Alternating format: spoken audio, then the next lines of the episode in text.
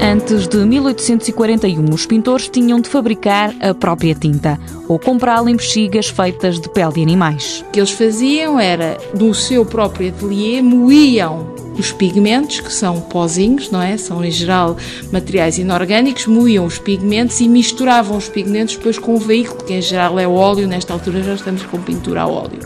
Mas, quer dizer, depois eles podiam nos guardar, mas geralmente eram guardados em bexigas de porco, por exemplo, ou então em, em couro, em sacos que eles faziam de couro. Mas um pequeno invento veio facilitar as pinceladas e tornar esta arte mais acessível o tubo de tinta. Permitiu aos pintores saírem dos ateliês e começarem a fazer outro tipo de quadros. Cristina Dias, da Universidade de Évora, revela que foi John Rand, um artista americano a viver em Inglaterra, a provocar esta revolução na pintura. O Renoir diz que o impressionismo não era possível sem a invenção do tubo de tinta. O tubo de tinta permitiu pintar ao ar livre ou durante viagens. Essa pintura feita ao ar livre, de facto, tem na sua gênese não só o interesse do pintor em a fazer, como também ter os meios técnicos para poder fazer, e lá está o tubinho da tinta.